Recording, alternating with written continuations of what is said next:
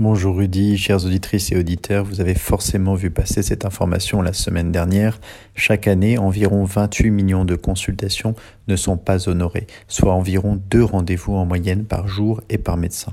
Vous avez lu comme moi l'indignation de représentants syndicaux de médecine libérale, faisant un parallèle avec le nombre croissant de passages aux urgences dans un contexte de crise sans précédent de notre système de santé. Au micro de France Info, le ministre des Solidarités et de la Santé François Braun a déclaré Il faut résoudre ce problème, ce qui est inadmissible, c'est de ne pas prévenir. Et il s'est dit résolu à combattre ce phénomène quitte à faire payer les patients. En tout cas, c'est une des solutions qui sera discutée très prochainement. Pour ma part, je ne peux qu'adhérer à ce constat. J'ai moi-même jusqu'à 10% de patients qui ne se présentent pas à ma consultation hospitalière, m'obligeant comme beaucoup d'autres à faire un peu de surbooking pour limiter les délais d'attente, ce qui est impératif lorsque l'on fait de la cancérologie. Et ne vous méprenez pas, ce surbooking ne vise qu'à améliorer l'accès aux soins, puisque je ne suis absolument pas rémunéré à l'acte dans le cadre de ma fonction hospitalière.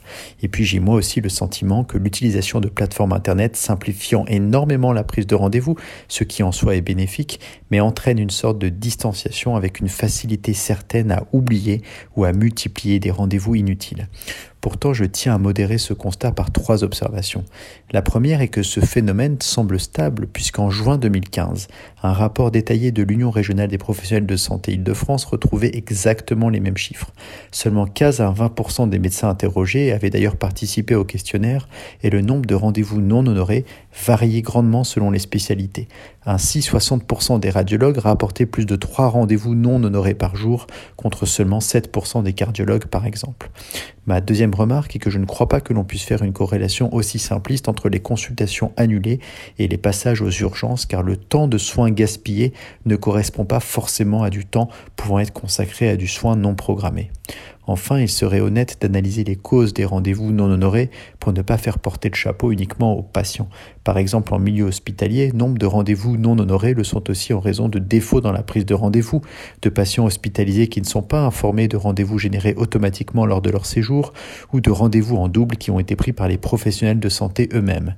Il existe aussi des patients qui ont tenté de prévenir de l'annulation, mais qui se sont résignés au bout de 25 tentatives, faute de pouvoir joindre le service concerné, anesthésié par la musique d'attente grésillante d'un répondeur vieillissant. Il s'agit donc d'une problématique réelle mais qui nécessite un examen approfondi pour pouvoir y apporter des solutions intelligentes et humaines. Je vous remercie de votre écoute et je vous souhaite une excellente journée sur RCJ, un bon jeûne et que vous soyez inscrit dans le livre de la vie.